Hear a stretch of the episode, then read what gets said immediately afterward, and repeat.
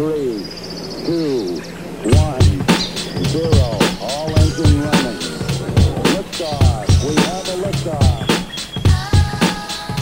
新聞ポッドキャスト新聞記者ここだけの話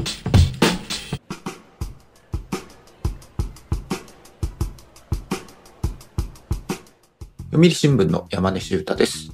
新聞記者、ここだけの話。読売新聞の中の人をゲストに迎え、ニュースな話題を掘り下げる、ポッドキャスト番組です。では、本日のゲストは、文化部将棋担当の吉田優也記者と、お写真部の若狭和樹カメラマンです。よろしくお願いします。よろしくお願いしますよろしくお。願いします。ちなみに、あの、吉田さんですけれども、将棋の記者歴っていうのは大体何年ぐらいになるんですか？文化部の将棋担当記者になったのは2016年の9月からはい。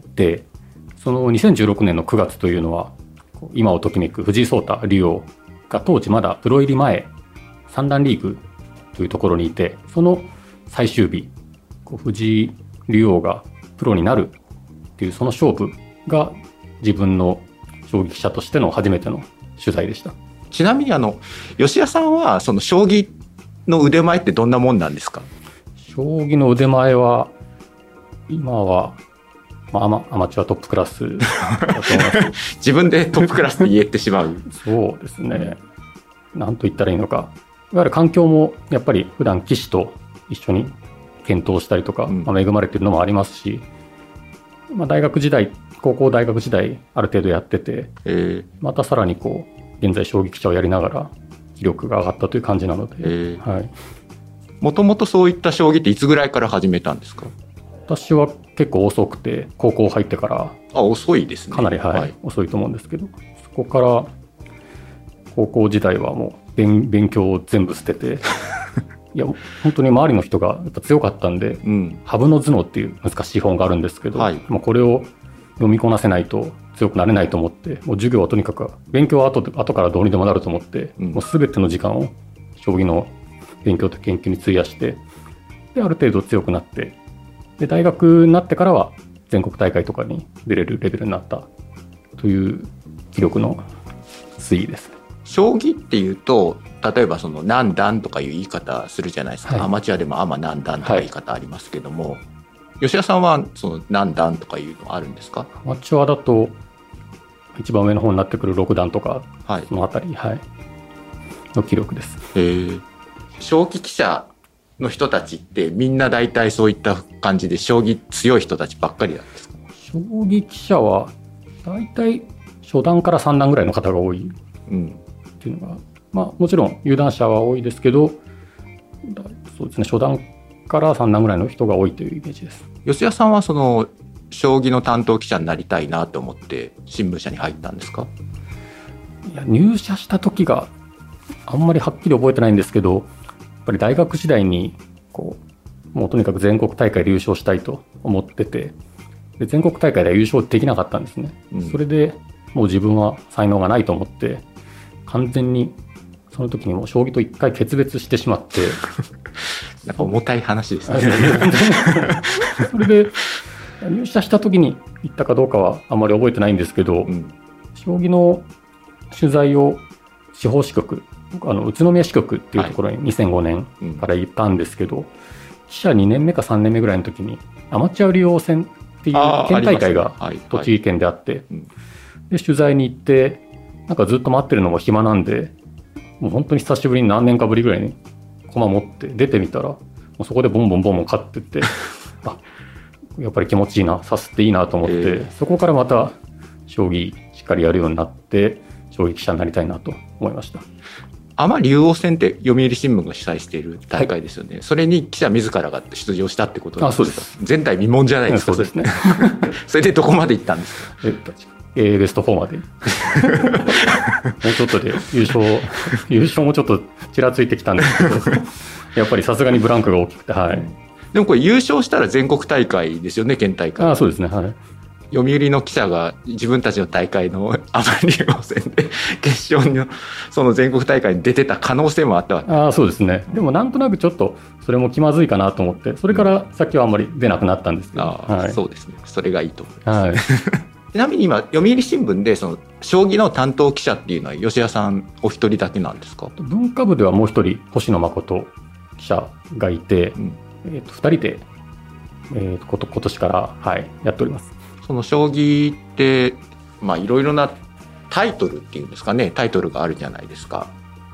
そのタイトル、いろんな各地全国飛び回って取材してるんですか？タイトル、まあ、本誌、えーと、読売新聞社が主催しているのは竜王戦うん。があって、この竜王戦の七番勝負は、京都の仁和寺に行ったり、こう、砂蒸し温泉が有名な鹿児島の指宿白水館に行ったり、そういう自分が主催している自分たちの会社の棋戦であれば、第1局から第7局、全国全部一緒に出かけて取材していて、なんとタイトル保持者らとうん一緒の食事も食べれたりするんですけど、で そういう意味ではもうずっと将棋してきて、転職というか、まあ、幸せな日々ですよね。そしたらここ数年は。やりたい、はい、自分の好きなことをやれて、で、ファンの方に伝えて、裾野を広げたいと思っているので、うん。そうだってそうです。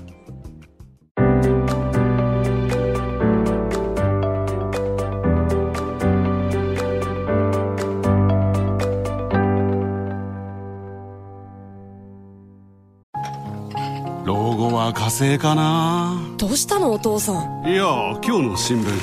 人口爆発広がる移住先。私だったらハワイかな。無難だな新聞がある話題がある。お試し読売新聞。ネットで簡単。まずは無料で。若杉さんはいつぐらいから、その将棋の写真を撮るようになったんですか、僕は、えっと、ずっと将棋の担当みたいになって取り始めたのは第33期竜王戦の七番勝負からなんですけど。33期っていうといつ何年前ぐらいですか？去年一昨年になるんですかね、うんうんえっと、豊島当時豊島竜王に羽生九段が挑戦したシリーズだったんですけどそこからあの写真部で東京オリンピックに向けてあのリモートカメラのテストをしたいからっていうのではい。対局室に3台のリモートカメラを置いてでそうするとずっとそれを見てなきゃいけないのでその見ながら写真を撮ってあリモートカメラで写真を撮って出していくっていうのをやり始めたらしあの棋士の写真を撮るのが面白くってうん。でそこからずっとあの写真部初の将棋担当として撮らせてもらってます。そういう記者、あの、そういうカメラマンはいなかったんですか、今まで？多分いなかったと思いますね。あの、将棋の会場って、い、わゆるまあ、床の間みたいな、ちょっと狭い空間で対局してるじゃないですか。はいそこに、こう、カメラマンとして入っていくのって、うん。結構こう、タイミングとか悩むよなって思うんですけども。そうですね、あのやっぱりすごく盤面に集中しているし、あのすごくしんあの真剣な勝負の場なので、本当に物音一つ、息の音すらなんか立てれないような、しんと静かな状態なので、あの動く時も結構膝の音とか鳴らないように気をつけたりとかうんしてやってますね。あとまあ動くタイミングとかもなかなか難しくて。あれは自分のタイミングで入ったり出たりってできるんですか？いや入るタイム入れるタイミングっていうのは決まっていて、はいえっと対局の開始前と、えーおひお昼の休憩の後再開の前の時、はい。あとランキング戦だと夕食休憩があるので、うん夕食休憩を終えて再開の前とあと終局後の感想戦の時だけなんですけど、はい、だから途中では入れないんですけど、だからそのリモートのはい。カメラを設置しておけば、はい。い、つでも。対局中の表情も撮影できるえー。感じですね。でもやっぱりあの カメラがはいカメラマンが入って撮影してる時っていうのはそのまあ棋士の方もちょっとこう見られているという意識があるような感じがするんですけどあの人がいなくなってカメラだけ残ってるともうカメラだけになると結構気にならなくなってくるみたいで、うん本当になんか素の表情というかただただ盤面に没頭したりちょっと違うこと考えたりとかあの形勢判断を自分でして表情に出ちゃってるような表情とかっていうのも撮れる感じがありますね。若杉さんは将棋とかっていうのは僕は全然わかんないですね。未だにやっぱりわかんない。取り始めた時はもう本当に駒の動かし方すらうん。わかんなくて、最近あのようやく全部の駒の動かし方を把握できるようになったぐらいでう、ん。もう全然わかんないですね。たまに一緒に撮りながら吉田さんに、うん。あの、聞きながらう、ん。棋士の先生にも教えてもらいながらやってるんですけど、やっぱ奥が深すぎて、奥が深いということが分かってきたって感じ。です。控え室にいっぱいその将棋の担当の記者の人たちであったりその棋士の人たちが集まってこう検討みたいなのをしてるわけですよね。じゃあそういった中で若杉さんは何言ってるのかまあよくわかんないなっていやもう本当あの呪文みたいに聞こえ聞こえてる僕らだともう7六歩とかうん。8四歩とか盤面なしで全部符号で喋ったりする時もあるので、うんとか「取って取って風あー」とか言ってるんですけど全然分かんなくて「取って取ってえ？ってなってるっていう感じです。若杉さんも最近いろんな棋士に顔が知られたりうん。しているので、うん。こう佐々木勇気七段この前あの検討室に解説で来られてたんですけどその佐々木勇気七段が若杉カメラマンに駒を動かしながら丁寧にここはこうですよっていう解説をしてましたね。はい、うん。やっぱ駒打打ったりあの指したりする動きがもうすぐ直近じゃなくて後から意味をなしてきたりとかそういうところのなんか深いところをあの多分ファンの方には羨ましがられると思うんですけど直々に指導していただきました。最近その新聞社内でなんかこう将棋の写真がなんか流行ってるっていうのをちょっと聞いたんですけどとも私は思ってるんですけど 自分で思っているはい。あのーあの、僕らが対局室にリモートカメラを置き始めるまでは、うんどこの社も置いてなかったと思うんですけど、今いろんな棋戦で、あのリモートカメラを置いていて、だいたい3台置いてるんですけど、うちが3台置いてるから3台なのかなってニヤニヤしながら見てます。その各社ともじゃあ結構将棋の写真って力入れてなんかこう映える写真が増えてきてるんですか？そしたら。かなり変わってきたと思います。うん。あのリモートカメラだけでなくて実は僕ら昼の休憩とかうん。夕方の夕食休憩の時に撮影する時いわゆる一眼レフカメラってシャッターを押すとカシャンカシャンって大きな音をするじゃないですか。ますね。はい。そうではなくて、まあ、ミラーレスカメラっていう、まあ、新しいカメラがあってこうシャッター音を完全に消せるモードがある。って、うんそのシャッター音を完全に消すモードを使って去年ぐらいから僕らが2人で撮り始めてそうするとまあ音がしないせいもあるのか機種がこう割と素の表情をそういう昼食休憩とかでも出してくれて、こうバナナを買ってきてもらってちょっとこうガッツポーズをしてみた、そんな仕草に見えたり してたのかちょっと謎ですからね。でもそういうガッツポーズしてる風には見えはいました。こういうやってる姿を撮ったりとかもできて、それがだんだん他の各社も僕らの写真を見たり、あとどんな風に撮ってんだろうっていうのをこういろいろ情報を仕入れたりしながら、シャッター音がしないカメラっていうのを徐々に各社の人が今年ぐらいからカメラを買い替えたりもしてます。そういう各社の記者のカメラを買い替えるまでの影響力を、そうですね。いや、まあ、そうですねって言っちゃいましたけど。いや、やっぱりシャッター音がすると、うんその静かな対局室の中でものすごく響くので、まあまあそうですよねあの、取られれたっていう感じがするんですよね、きっと棋士の方も。なので、で、あのシャッター音しないミラーレスのカメラだと、まあちょっと気分的には盗撮しているような感覚ではあるんですけど、まあ、でも、その、なんだろうな、見せる姿じゃなくて、ただただ、しあの棋士の本当の姿に迫れてるような気がしていますね。写真で言うとやっぱり最近だと、まあ、最近じゃないかもしれないけれどもそのお昼とかあとおやつとかって結構話題になるじゃないですか、やっぱそういった写真も結構人気なんですか？そうですね。あの、7番勝負になると、一応撮影用にお昼を用意していたりとかするんですね。で、えっ、と、あれは去年でしたっけ？撮影用に撮り終わったらご飯食べていいよって言われて、僕と吉田さんでバクバク食べてて、で、あの、食べ終わった食器を置いといたら、えっと、竜王戦プレミアムであの来ていただいた方に撮影してもらえるようにあの案内をしてきたんですね係の人。が。で食べてあるのを見て「誰だ食べたの?」って食べちゃダメなやつ？だ。でまだ食べちゃダメだったみたいですね、はい。僕らは食べていいって聞いたから食べちゃったんですけど。ちょっと連絡の違いがあって、で あの、それ渋谷のセルリアンタワー能楽堂というところで、一番最初の曲第1ですかね。曲で、で、ファンが、あの、将棋飯も撮影できますよっていう連絡をうん。ファンにはしたみたいなんですけど、僕らの方にはあまり来てなくて、で、食べていいよって言われたんで、ファンが来る前に、美味しいねって言美味しいね。で僕らも結構時間ないんで、もう早食いで全部食べてしまう。もうすっからかんになってました。はい、だから多分皆さん食器の写真を撮れたんじゃないかなと思うんですけど。でも、あの、女性ファンとか、あ若杉さんが食べたんなら、まあ、許しますっていう感じでね、言っていただけてありがたかったですけど、うんそんな人いるんですか？そんな若杉さん有名なんですか？いやいやあのまあ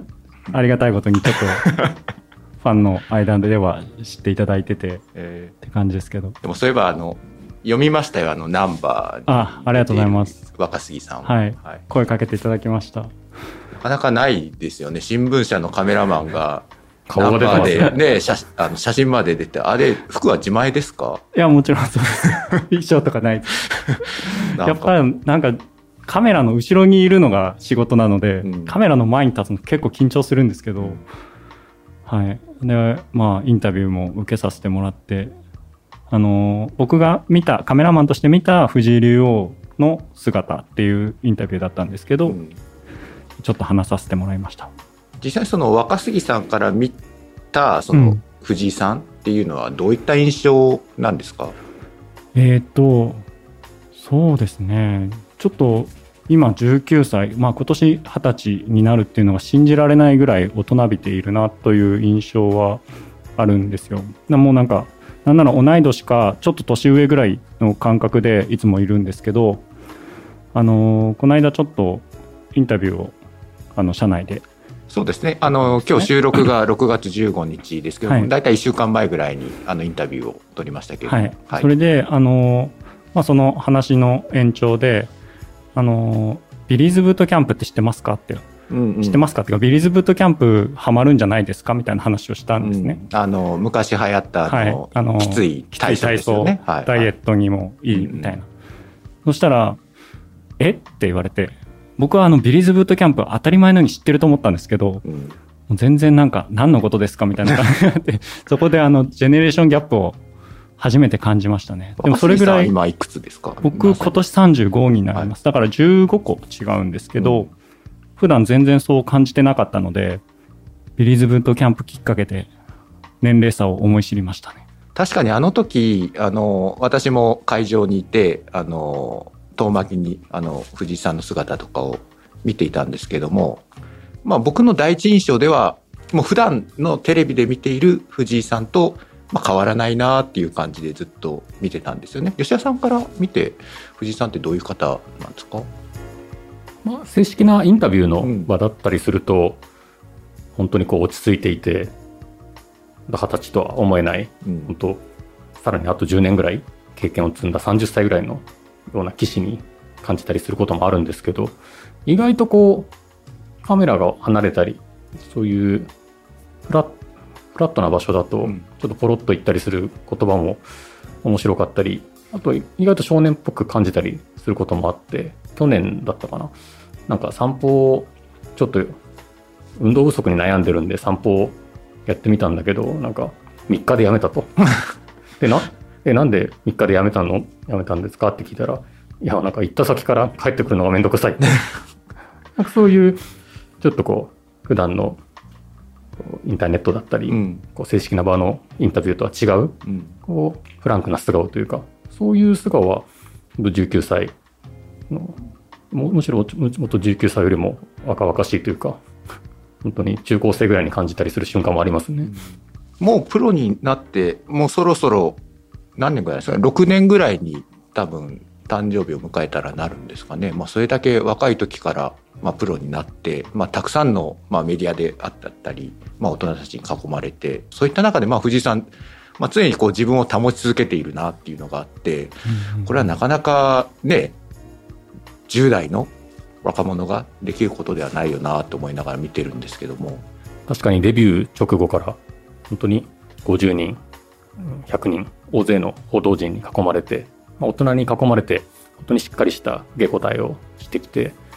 それでまあ本当にもてはやされたりこういずれ藤井さんがタイトル取るだろうとか、まあ、そういうニュースとかもあるんですけど本人は昔から本当にデビューした頃から何も変わってない一貫したものが強くなりたい実力を高めたい。その姿勢がもう 5, 5年、6年経っても全く変わっていなくて、からタイトルをこう、竜王を取って、どんどん六冠だ、七冠だ、周りは全冠制覇だと言っても、そういうことにはもう全然とらわれず、とにかく盤面での最善の一手を追求して、まあ少しでもこう自分が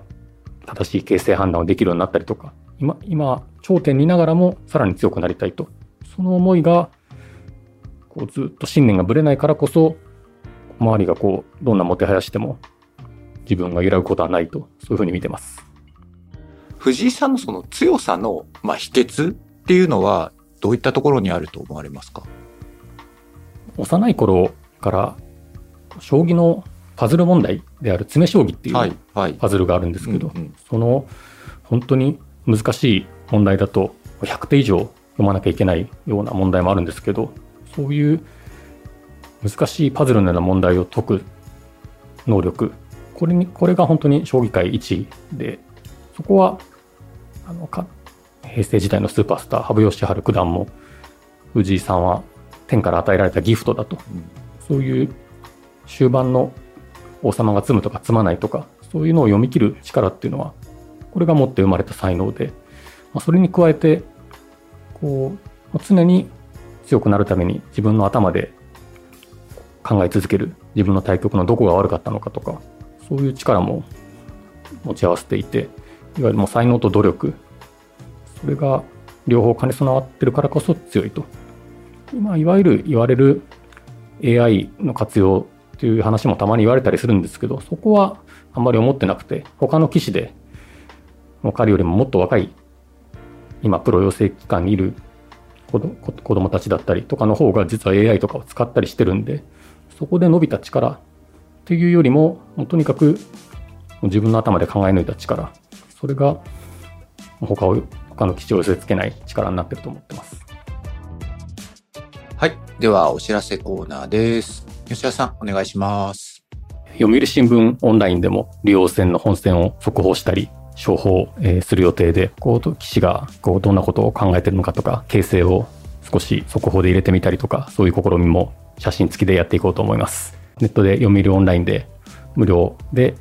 え配信する予定です。あと、竜王戦ツイッター、ちょっと将棋ファンの方では知っていただいている方もいらっしゃると思うんですけど、竜王戦ツイッターで対局の開始時の様子だったり、昼の表情、夜の終盤戦に入る頃の表情なども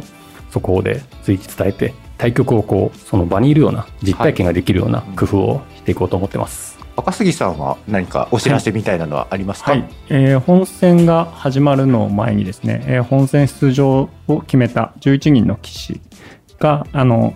ランキング戦を勝ち上がっていく時のあの写真をまとめたあのデジタルストーリーというのを作ってもらったのでそれをあの読売新聞オンラインで公開してます。そのデジタルストーリーを見たい方は、読売新聞オンラインでなんか検索とかすれば出てきますか？ちょっとね探すのは大変なので、